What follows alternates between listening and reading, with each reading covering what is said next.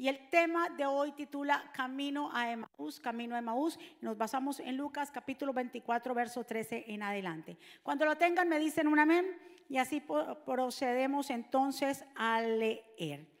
Dice la santa palabra del Señor así. La vamos a leer en la NTV. Ese mismo día, dos de los seguidores de Jesús iban camino al pueblo de Emaús, a unos 11 kilómetros de Jerusalén.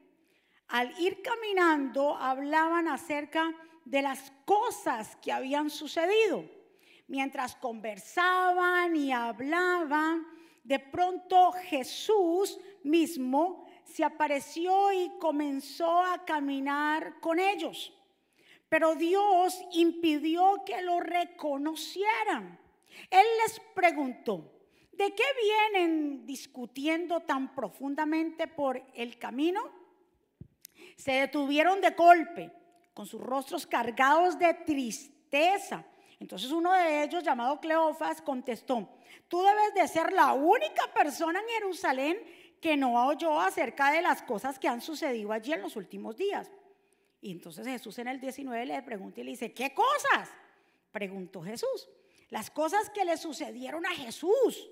Al hombre de Nazaret le dijeron, era un profeta que hizo milagros poderosos y también un gran maestro a los ojos de Dios y todo el pueblo.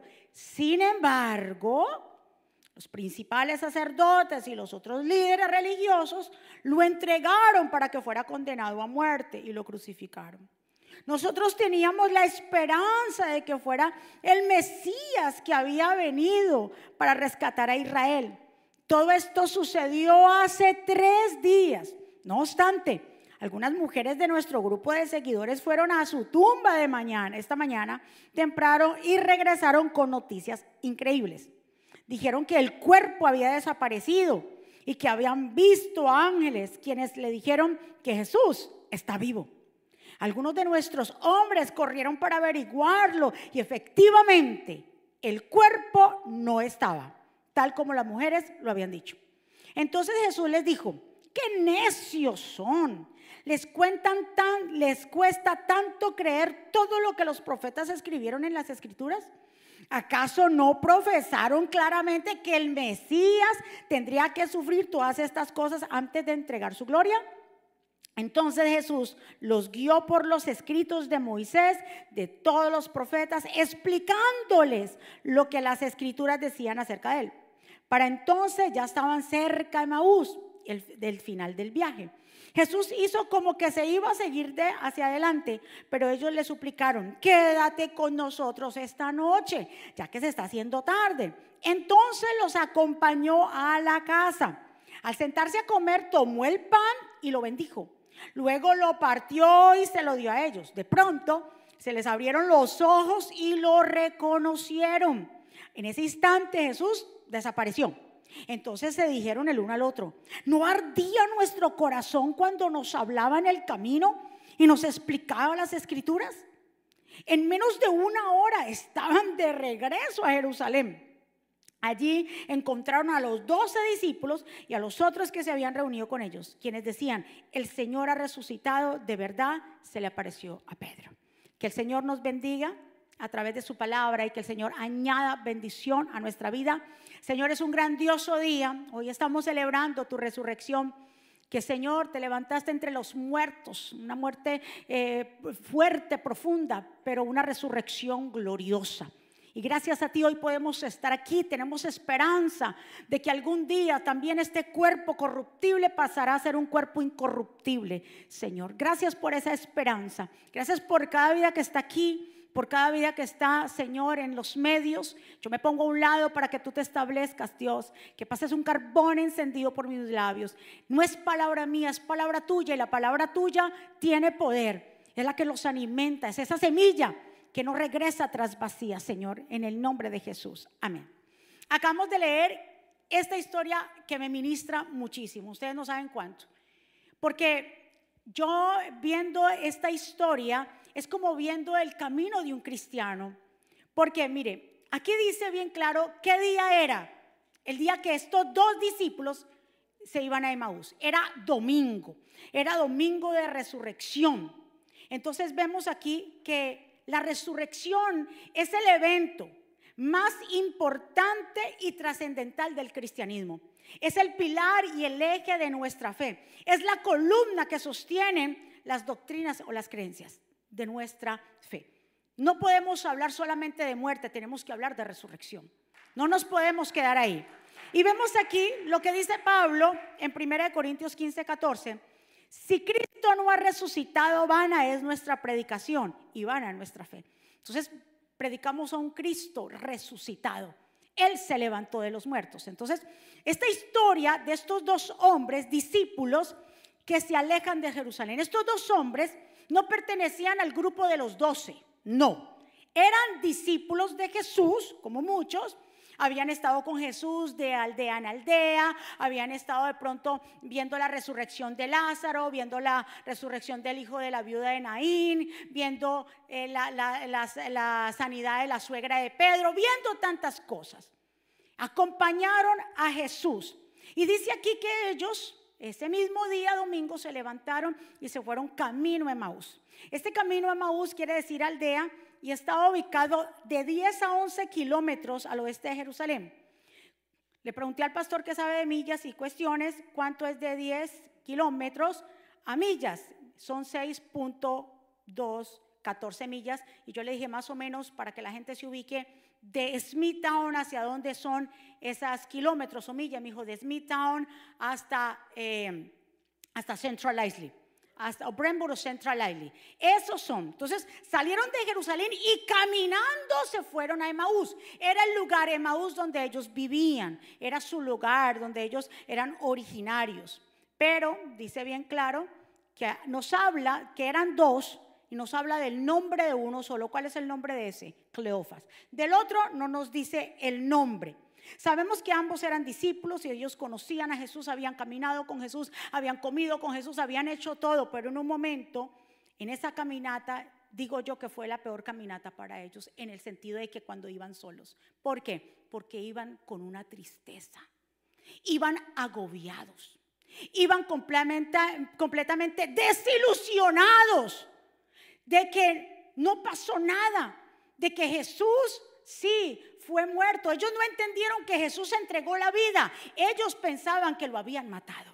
Dijeron en manos de sacerdotes, en manos de oficiales, fue muerto el Señor. Y nosotros que pensábamos que nos iba a redimir. Y nosotros que pensábamos que nos iba a sacar del yugo romano, pero no fue así. En esa caminata, me imagino, de tristeza, de agonía, se les arrima el Señor.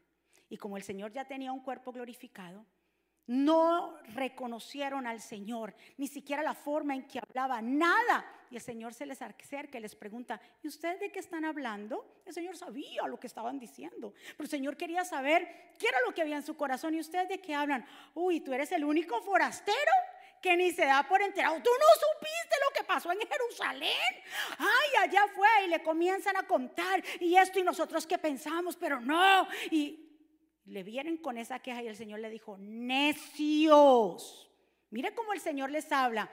Y eso nos identifica igual también muchas veces a nosotros, aunque ellos estaban decepcionados con su líder o maestro, porque supuestamente no había, no había resucitado, no habían visto lo que yo les había dicho. Jesús les acompaña y les escucha. Y ellos no lo reconocieron. Ahora, cuando ellos mientras tanto llevaban esa caminata, vemos aquí que el Señor no los juzga, el Señor hubiera podido parar la caminata, decirle, ¿y ustedes para dónde van? ¿Ustedes por qué son tan gallinas? ¿Ustedes por qué no se quedaron en Jerusalén? Ustedes tenían que... El Señor camina. Así mismo Dios hace con nuestra vida. El Señor muchas veces camina con nosotros y escucha nuestro clamor. Muchas veces nuestras quejas, porque a veces nos quejamos de, no ver resultados. Muchas veces nos quejamos porque yo pensaba que esto iba a ser así, pero en realidad fue todo lo contrario. Ahora yo veo todo lo contrario. Dios me prometió una cosa, pero no la veo cumplida. ¿Qué pasa con mi vida? Y el Señor camina con nosotros y el Señor nos está hablando y a veces ni lo reconocemos que Dios camina con nosotros porque estamos llenos de agonía porque estamos llenos de tristeza. Mire lo que dice el verso 16, pero no lo reconocieron porque sus ojos estaban velados. En otras versiones dice cegados. Yo no sé cuál fue la ceguera, si fue porque Dios lo permitió que fuera así, o pero yo me pongo a pensar es más por la tristeza, porque te llevaban una tristeza. Y muchas veces cuando llevamos y cargamos una tristeza tan horrible en nuestro corazón y desilusiones, las cosas como que se nos enseguecen. Nos concentramos más en el problema que en las soluciones. Nos concentramos más en lo que no tenemos ¿Verdad que sí? Que en lo que tenemos. Y nos concentramos tanto más en el mal o en lo que está sucediendo que no podemos ver las bendiciones de Dios en nuestra vida. ¿Por qué?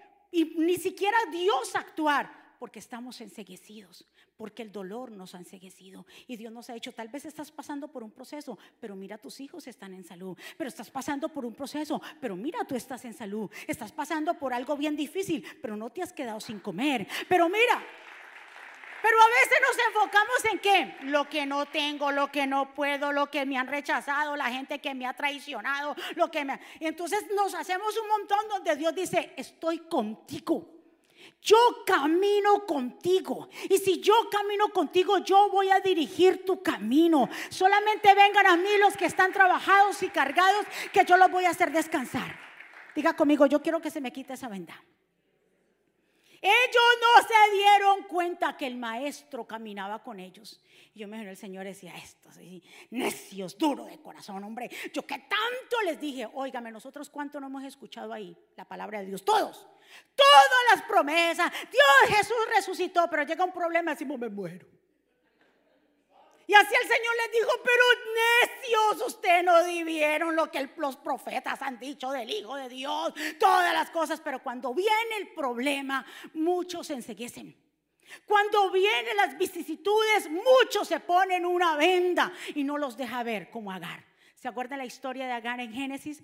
Agar, que era la mamá de Isaac, que era la sierva de Sara, al cual tuvo Ismael cuando ellos salieron errantes por el desierto. Ella salió con su muchacho porque... Em, Abraham le había dicho a Agar, tienes que salir de aquí, no puedes convivir con nosotros. Y se fue con su muchacho Ismael y se fue para el desierto. Se le acabó el agua, no tenía. El muchacho llora, me voy a morir de, de sed. Ahora que vamos a hacer mamá, la mamá por allá grita, ¿qué vamos a hacer? Y entonces ahí se había olvidado Agar de que al Dios que Abraham le servía era el Dios que podía abrir estanques. El Agar se le había olvidado que ese muchacho Ismael tenía una promesa, la promesa de Abraham sobre él. Se le había olvidado todo eso y se puso a llorar como una niñita. Y el Señor dice que escucha el clamor de Ismael. Le dijo, Agar, ¿por qué estás llorando? Le dijo el ángel, ¿por qué estás así? Sabiendo y entendiendo que hay una promesa sobre este yo he escuchado el lloro de él, he escuchado sus gritos. Tranquila. Dice que el Señor le abrió los ojos a ella y había un estanque frente a ella. ¿Cuántas veces nosotros tenemos estanques? Ahí tenemos la bendición, ahí, pero no la estamos viendo. Estamos enseguecidos. Queremos hacer como nosotros queramos. Queremos hacer a mi manera y no es a la manera tuya.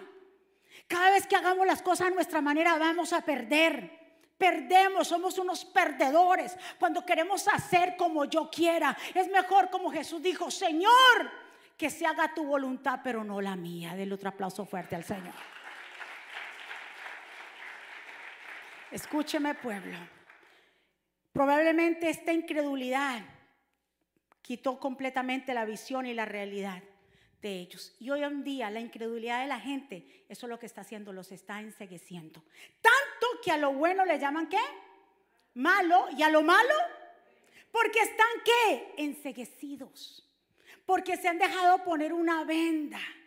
Salimos muchas veces de nuestra Jerusalén que representa lo divino, que representa la promesa, que representa la presencia de Dios, la voluntad, para irnos camino a Maús, que representa lo terrenal, que representa nuestro deseo y que representa nuestra propia conveniencia. Ellos, ¿cuál fue el mandato que Jesús le dijo a los discípulos? Quédense en Jerusalén, no salgan porque es necesario que ustedes se queden. Después entonces van a Samaria, a otros lugares, pero quédense. ¿Qué hicieron estos dos? Como no vieron, incluso ellos alcanzaron a escuchar que las mujeres dijeron que Jesús había resucitado. Y que, pero más sin embargo, ¿qué hicieron ellos? Cogieron camino a Emaús, a donde ellos pertenecían, qué vamos a hacer, que nos vamos a quedar en Jerusalén, ya para que cuánta gente deja las cosas a medias. ¿Por qué deja las cosas a medias? Porque yo no veo resultado, para que yo empecé esto, ¿sabes qué? Ya no podemos hacer esto, quedémonos ahí, volvamos de nuevo a lo anterior. Y el Señor te dice, yo no te mandé a que te devolvieras. Yo te mandé a que prosigas. Yo te mandé a que mi propósito se cumpla en tu vida. Yo te mandé. Por más difíciles que se vean la situación, mi hermano. Entonces, a veces queremos las cosas fáciles. ¿Cuántos saben que cuando se hace algo nuevo, cuando se, se empieza un camino, cuando se, se proyecta hacia algo nuevo, todo cuesta? Si las cosas fueran tan fáciles, todo el mundo haría lo mismo. Las cosas cuestan. El para tener un buen matrimonio también cuesta. Para tener una buena amistad con alguien cuesta. Se necesita completamente también renunciar al yo, renunciar a muchas cosas, negociar. Entonces, todo en esta vida no está fácil. Para ellos, el Señor había estado con ellos. Y qué impresionante, digo, óyeme, si estos dos muchachos estuvieron con Jesús, comieron con Jesús, hablaron con Jesús y no lo reconocieron, muchas veces nosotros somos así. Muchas veces no reconocemos que Dios camina con nosotros porque nos concentramos más que en el problema. Entonces miremos aquí, les dejo esta frase, no permitas que la tristeza y la preocupación te cieguen a tal punto que tu fe se te apague. Entonces Dios le tuvo que hacer qué? Abrir los ojos. Y hoy nos está Dios abriendo los ojos, porque Dios es el que se nos revela. En esta ocasión no lo haría en el momento que ellos estuvieran realmente preparados, porque hay que estar preparados. Cuando tú le dices al Señor, Señor, yo quiero que tú me enseñes verdad, yo quiero caminar contigo, el mismo Señor se encarga de enseñarte lo que está escondido, lo que no podemos ver, lo que no está al frente, el Señor nos destapa así como Agar y podemos ver lo que está al frente. Todas las bendiciones, usted está rodeado de bendiciones, lo que pasa es que no las estás viendo. ¿Te estás concentrando en qué? En tu problema en lo que no tienes, en lo que te pasa, en lo que te han hecho. Suelta en el nombre de Jesús todas esas cosas y comienza a caminar en fe. Comienza a caminar en lo que Dios te ha dado. Comienza a caminar en sus promesas. No salgas de la Jerusalén. Quiere decir, no salgas de la presencia de Dios. No te vayas camino a Emaús. Yo digo, Señor, de verdad que tú amabas mucho a estos dos discípulos. Porque para el Señor aparecérsele en el camino el Señor no es así. Ay, miran a estos tan desobedientes que se vayan y se pierdan. No, el Señor dijo, no, estos, estos son especiales. Yo, yo quiero caminar con ellos. Yo quiero completamente que ellos vuelvan a regresar a mi voluntad. Entonces miremos acá. Lo que pasa con este mundo es que este mundo está buscando qué? Religión. Creer un poco y creer un poco no significa que usted cree lo suficiente. Están buscando completamente sentirse bien sirviéndole a una religión cuando Dios no es religión, cuando Jesús no es religión. Si usted busca a Jesús como una religión, tarde que temprano se va a cansar. Pero si usted busca a Jesús como una relación, esta relación con Jesús va a ser diario, va a ser una entrega, va a ser un completo caminar, un estilo de vida. Cuando la gente busca religión, fácilmente cae en pecado.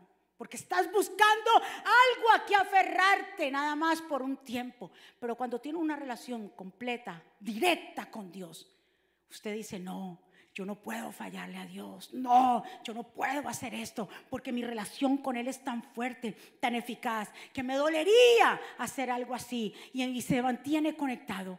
Estos dos muchachos completamente se salieron, digamos, como quien dice, del camino. ¿Qué es lo que le pregunta Jesús a ellos? ¿Qué cosas han pasado? Y le repito lo que ellos le dijeron.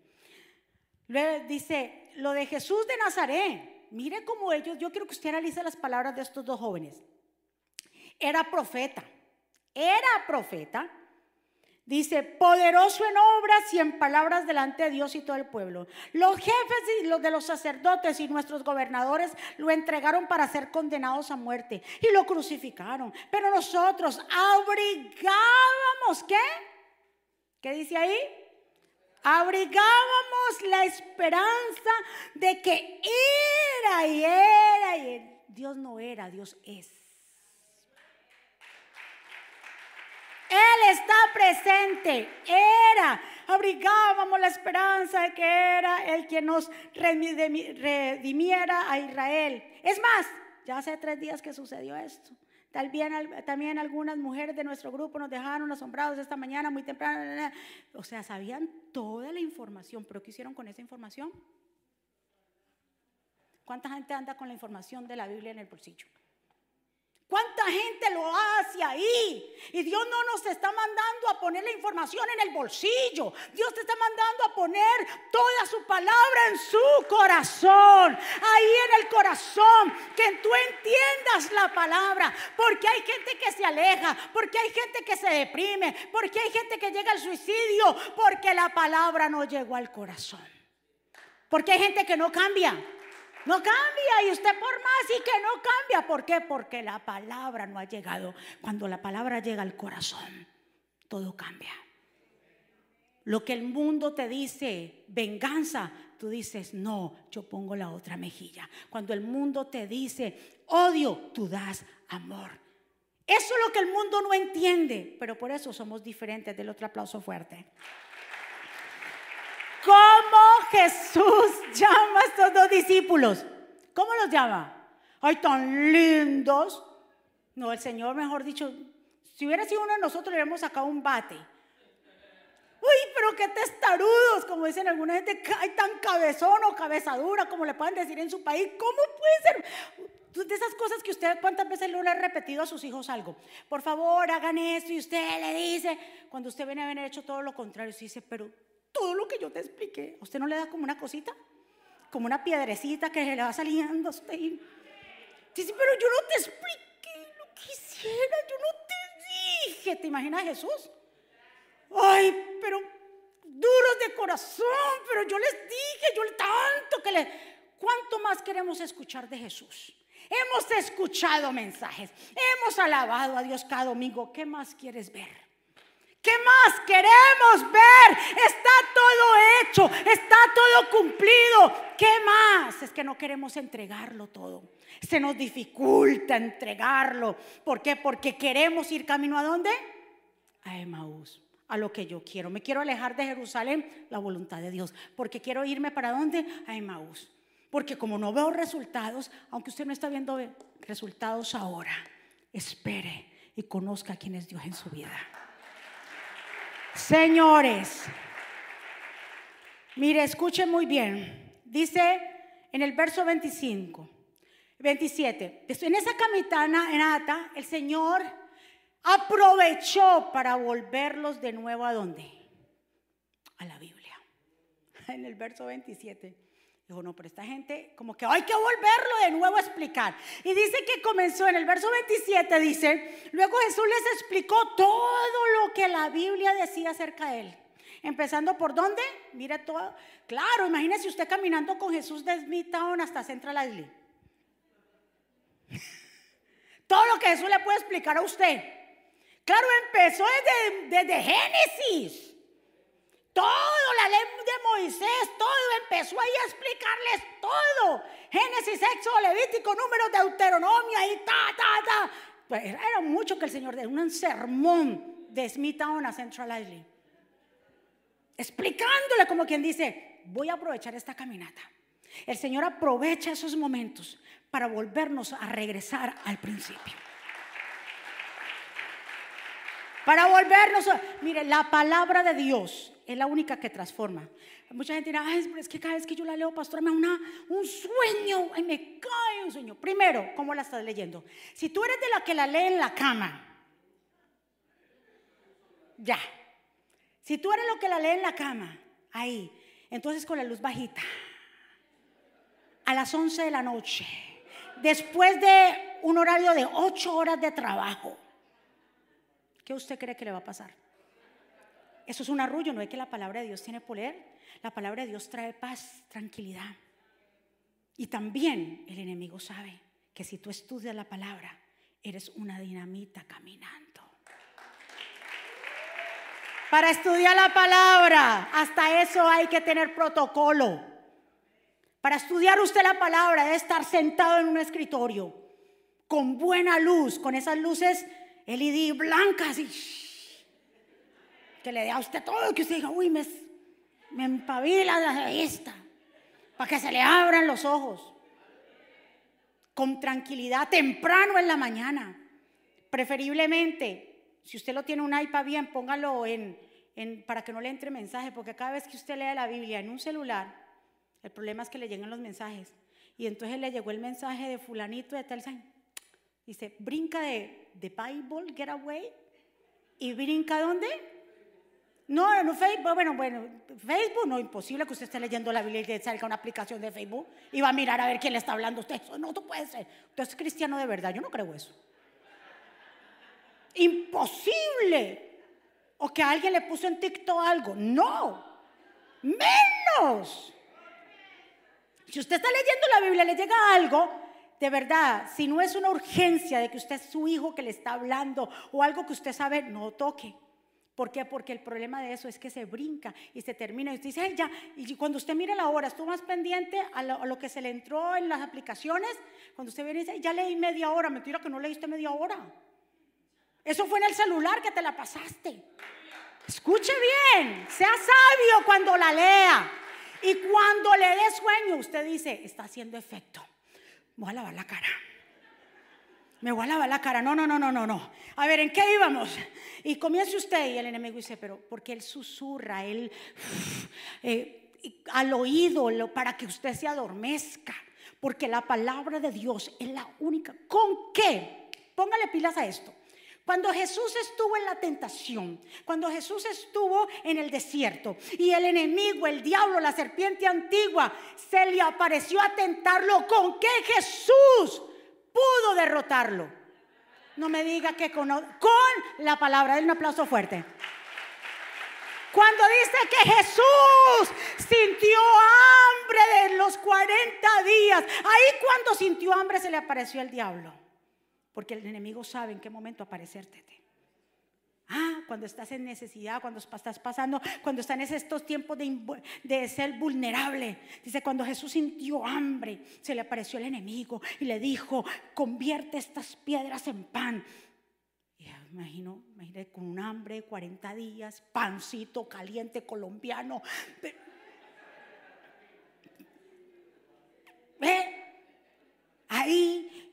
¿Y qué le? Y el Señor le dijo, ah, no, el Señor no titubió le dijo, no, solamente, no solamente del pan vivirá el hombre, sino de toda palabra que sale de la boca de Dios. Y le no pronunció, pero esa palabra no solamente la, Jesús la sacó ahí, es que ya estaba en Deuteronomio escrita.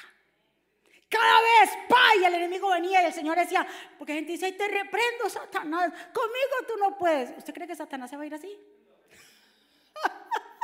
Te ríe. Diablo cochino, sucio, salte. Al diablo se le reprende con la palabra de Dios. Cuando venga a decirte que vas a padecer, que tus hijos van a padecer, que no te va a alcanzar, usted le nombra Salmo 23 donde dice, Jehová es mi pastor y nada me faltará. Cuando te digan a ti que hay una enfermedad, que no hay cura, usted dice, no, no, no, tú eres un mentiroso. Voy a decirte que dice Isaías 53, por las llagas del Señor somos curados. Ajá. De esa manera. Pero si usted no conoce la palabra de Dios, ¿usted qué le va a decir? Y el diablo dándole por todos lados. Y usted, usted tiene que hablar la palabra. Aquí Jesús lo llevó por los escritos. Camino a Central Aire. Vámonos por los escritos. Ahí, todo el tiempo. Cuando ya era la hora de la noche, ya se hace acercaba, imagínense, tantas horas. Eh, dijimos que cuántas horas podía ser de caminata, no tres o cuatro horas de caminata. Ahí pongámosle que vayan al paso, porque cuando uno está hablando y caminando, uno va como. Uno dice, sí, y entonces, ¿qué? Usted no dice, no, te va tranquilo y entonces se demoraron su tiempo. Ya se estaba oscureciendo. El Señor, tan lindo, mi Señor, se hizo como que, a ver qué me van a decir. Bueno, los dejo, chao. No, pero venga, venga. O sea, ellos sabían la aplicación, lo que es acoger a un forastero, a alguien. Camine para la casa. En este momento, la gente no hace en este tiempo. No, lo dejan en la esquina, vaya usted solo. Ya la gente no, y le dijo, no, venga, venga. No, yo no sabía que era Jesús, venga. Entonces se fueron con Jesús y llegó Jesús ahí y lo, cuando dice que ya era hora de comida, se sentaron a comer, el Señor dijo la comida, Dios gracias a Dios, partió el pan y cuando partió el pan, yo me imagino que ellos reconocieron cómo Jesús partía. Jesús tenía que haber partido el pan de una manera muy peculiar. Óigame, de una manera muy peculiar, porque dice que cuando ellos vieron que Jesús partió el pan, sus ojos fueron abiertos y cuando vieron, Jesús ya no estaba. ¿Quién los manda a no reconocerlo en el camino? ¡Ay, Dios mío! Pero era Él. ¿Qué dijeron? Tú no, no, no veías como cuando caminábamos con Él, como el corazón nos ardía. ¿Cuántas veces hemos sentido que nuestro corazón arde por Cristo? Porque cuando Él camina con nosotros, nuestro corazón arde de amor, de gozo por Él. Ay, tú, y, ay, tú no sabías. Entonces ahí sí, todo, sí, todo el mundo ahí sí sabía. ¿Tú sabes cuando algo se descubre, todo el mundo sabe? Ay, yo también. ¿Y por qué no lo dijo? ¿Por qué no lo dijo antes? Y sí, yo también. Entonces, ¿qué vamos a hacer? Ya no se podían quedar en Emaús. ¿A dónde tenían que ir? ¿Qué se iban a quedar en Emaús si aquel que habían puesto la confianza ahora lo ven resucitado? Si se les demoró yo no sé cuántas horas en llegar de, Jerusalén a Emaús, dice que en una hora llegaron a qué? Esta vez se fueron en bicicleta, yo creo. ¿Qué? ¿Cómo va a ser? Tenemos que unirnos a nuestros hermanos, a contarles que el Señor también se nos apareció a nosotros. Corriendo se fueron y llegaron cansados. Yo me imagino a mí también. ¿Y cómo si a nosotros también? Y ay, de verdad, le contaron a los discípulos lo que había pasado. Sus vidas volvieron a cambiar. Es que cuando entiendes la resurrección de Cristo, tu vida cambia. Cuando entiendes lo que Jesús hizo y se levantó de los muertos, resucitó al tercer día, venció la muerte, tu vida y mi vida son transformadas. Del otro aplauso fuerte a papá. Y ya casi para terminar, escuche muy bien, Dios tiene que verdaderamente abrirnos los ojos. Ellos regresaron a Jerusalén, dice en el verso 33. En ese mismo momento regresaron a Jerusalén. Allí encontraron reunidos a los once apóstoles junto con los otros miembros del grupo. Los que estaban allí le dijeron, Jesús resucitó y se le apareció a Pedro. El verso 35 dice, los dos discípulos contaron al grupo de todo lo que había pasado en el camino de Maús y cómo, que dice ahí, y cómo habían reconocido a Jesús cuando partió el pan es que cuando entendemos que el cuerpo de Cristo, porque Jesús dijo, yo soy el pan de vida. El que viene a mí nunca tendrá hambre. Cuando entendemos que el pan, que es Jesús, fue partido por nosotros. Cuando entendemos esta revelación de que ese pan, que es Jesús, fue lacerado y fue partido por nosotros, entonces nuestra vida es totalmente diferente. En nuestra vida hay un gozo, hay una alegría de poder cumplir su palabra, de poder, digámoslo así, alinearnos con Él. Estos discípulos que en un momento dado estaban tristes y abatidos, ahora los vemos como contentos, felices, gozosos. Dios quiere cambiar tu lamento en gozo, en danza. Dios quiere cambiar tu vida no corras, no corras de la presencia de Dios. Ay, es que cuando más, tarde, pastor, ahora no lo puedo servir a Dios eh, después. Y tú sabes que viene después, como el Señor le dijo a uno, Jesús. Le digo, ¿qué tú sabes si mañana llega mañana? A veces estamos, a ver, tan acostumbrados a la misericordia de Dios que hacemos de mañana cambio. ¿Cuánta gente no ha empezado? Mañana empiezo la dieta. ¿A quién Dios le está hablando? Mañana, mañana empiezo el gimnasio. Mañana. Y compró los tenis. Y se fue y gastó 200 dólares en, en sweatpants y, quiso una tremenda compra. Y digo, yo empiezo. Yo creo que Dios aquí está ministrando aquí. Santo Dios. Y dice, sí, yo lo voy a hacer. Y, y cuando viene, el lunes empieza, ay, no, Ahí está, ahí está como frío, ¿no? Ay, no, está como frío, ¿no? Después. Y, así, y, y quedan ahí. ¿Qué tú sabes si viene mañana es hoy? Sírvele a Dios es hoy. Entrégate a Dios hoy, no mañana. Como alguien por ahí me decía, no, después de cierta, de cierta cosa, yo voy a hacer. ¿Y que tú sabes si vas a llegar a cierta cosa? Tú no sabes. Dios te está llamando hoy. Es ahora. Estos dos muchachos de Maús tuvieron el privilegio de Dios caminar con él, con ellos y enseñarles. En digámosle, el mensaje completo de todo esto para que usted se lo lleve es la única manera de ellos, de Jesús volverlos de nuevo a revelársele, es a través de la palabra. Regresa a la palabra. Disipúlate. Aquí tenemos discipulados a las 6 de la mañana el sábado. 6 ¡Ah! de la mañana el sábado. Es el único día que yo tengo para descansar. Yo duermo. Hay que pagar un precio. ¿Usted quiere? Cuando uno quiere algo, cuando es tu pasión, cuando hay algo que tú anhelas en tu vida, tú no le pones pero a eso, y menos a una hora.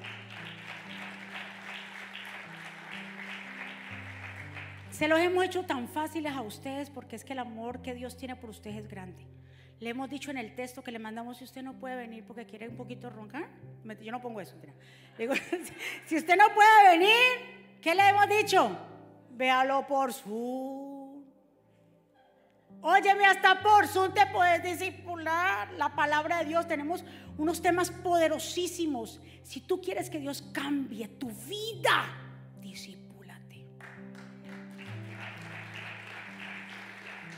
Yo sé que hay gente que viene de Queens y otros que vienen de lejos. No tienen que venir de pronto el sábado.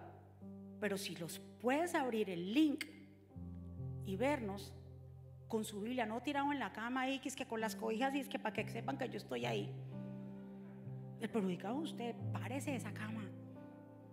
O el martes también tenemos con la hermana Yamile. Si es que el sábado definitivamente, no puede decir es que el martes yo llego más cansado. Tienes que hacer algo por tu vida. Jesús ya la hizo, ahora nos toca a nosotros. Santo, es tiempo de cambios. Diga conmigo, hoy es tiempo de cambios. El Señor quiere quitarte la venda y quiere caminar contigo. Llegó el tiempo. Estamos en Pascua. Hoy es tiempo de resurrección. Mañana ya el Señor, con esta palabra, no podemos volver a ser los mismos. Tiene que haber un cambio, tiene que haber una pasión por Él. ¿Cuántos están de acuerdo? Vamos a ponernos de pie. Vamos a levantar nuestras manos y adorar a Dios. Hoy este tiempo maravilloso. Muchísimas gracias por venir. Muchísimas gracias por acompañarnos en esta fiesta con Jesús. Padre, gracias por tu amor, por tu misericordia, por tu bondad. Gracias Dios, porque tú has sido bueno. Gracias por tu amor, amor inefable, un, amor ágape. Que hoy, Señor, tu pueblo lo entienda, el que está aquí, el que está allá, que entienda tu amor. Ayúdanos a permanecer en tu voluntad en Jerusalén y no a desviarnos a Maús. No, Señor. Por más difíciles que veamos las cosas, de pronto por más que no veamos un resultado, o no veamos lo que de pronto en un momento dado tú nos has prometido. Que nos mantengamos firmes porque tu palabra es verdad. Y todo lo que tú dices se cumple y es un amén. Pero todo a tu tiempo, no es a mi tiempo. Levanta tus manos ahí donde tú estás y juntos adoremos al Señor.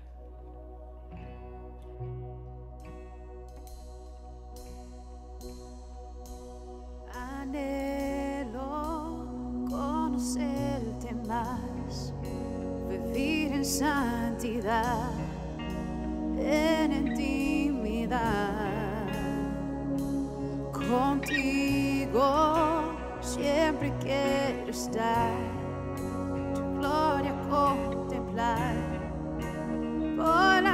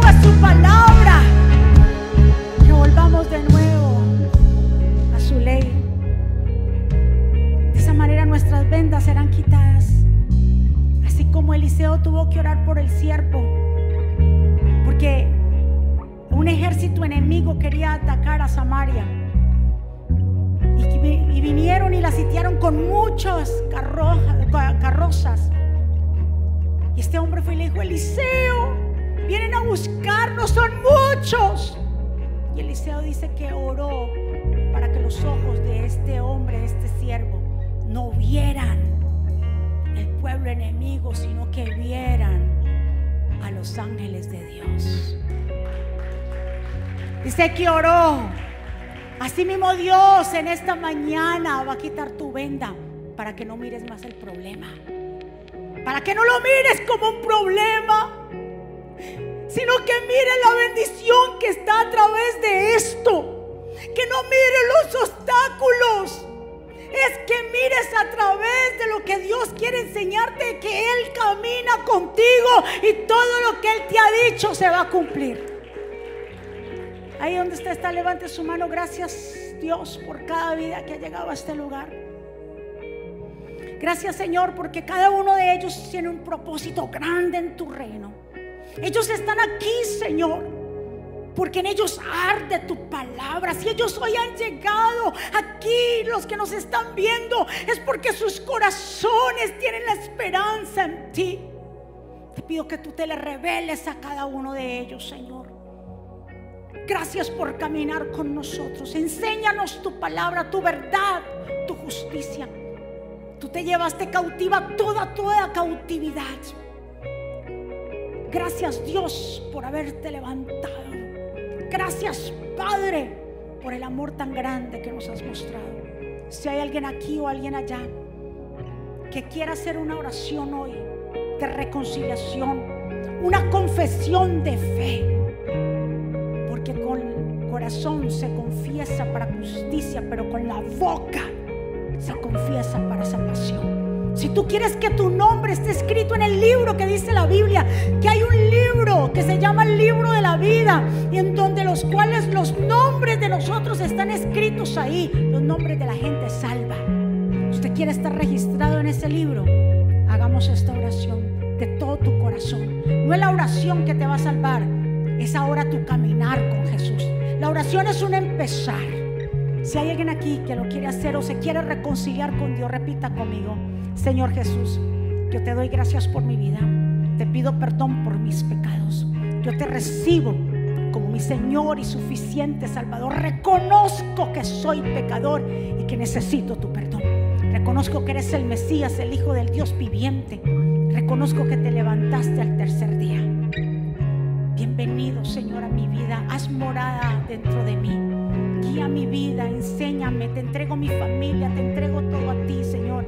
Escribe mi nombre en el libro de la vida, en el nombre de Jesús. Denle un aplauso fuerte. ¿Quién vive? ¡Vamos! ¡Vamos, iglesia! Denle un aplauso fuerte a papá. ¿Cuántos recibieron esta palabra de poder? Jesús camina con nosotros y la única manera que nosotros, nuestros ojos sean abiertos es a través de la palabra del Señor. No nos salgamos de la Jerusalén, no nos salgamos de su voluntad, no salgamos corriendo cuando las cosas no nos salgan bien. Amén. Habrá alguien aquí que haya llegado por primera vez que levante su mano, queremos saludarlos, queremos bendecirlos. Bienvenida, Dios te bendiga, mi amor. Habrá alguien más aquí que llegó por primera vez que levante su mano. Dios me los bendiga por allá también, Dios me los guarde y que hayan recibido esa palabra en su vida y en su corazón, que sigan avanzando, que sigan creyendo. Este es un empezar, es un nuevo comienzo, como lo hablamos la semana pasada. Así que nos vamos a despedir en estos momentos. Levante sus manos al cielo. Gracias por este maravilloso tiempo en que tú nos permites estar. Gracias por cada vida que está aquí, los que también se conectan, que esta semilla que ha sido plantada en cada corazón produzca a nosotros mucho fruto. Llévate, Señor, todo lo que no sea tuyo, Señor. Declaramos una semana bendecida, prosperada, cielos abiertos, de buenas noticias. Que tu pueblo tocará la puerta y puertas de bendición se abrirá a favor de ellos. Gracias por cada persona, por cada niño, por lo que se ha hecho en este lugar. A ti sea la gloria. Pueblo del Señor, que Jehová te bendiga y te guarde. Que Jehová haga resplandecer su rostro sobre ti y tenga de ti misericordia. Que Jehová alce sobre ti su rostro y ponga en ti paz. Y termino con estas palabras. Vivan en gozo. Sigan creciendo hasta alcanzar la madurez. Anímense los unos a los otros. Vivan en paz y armonía. Entonces el Dios de amor y paz estará con ustedes. Que la gracia del Señor Jesucristo, el amor de Dios y la comunión con el Espíritu Santo sea con todos ustedes. Saludados los unos a los otros. Les amamos. Muchísimas gracias. Que pasen un día supremamente especial con la familia. Bendiciones. Tienda de aplicaciones de Apple y Google. Es muy fácil de usar y contiene un menú útil y de acceso rápido. Ahora podrás acceder al último libro de la pastora Mónica, eventos, palabras de fe e incluso comunicarte con nosotros vía chat. También puedes seguirnos en Facebook, Instagram, Twitter y YouTube para ver servicios de poder en vivo y recibir reflexiones, palabras de aliento y mensajes diarios. No es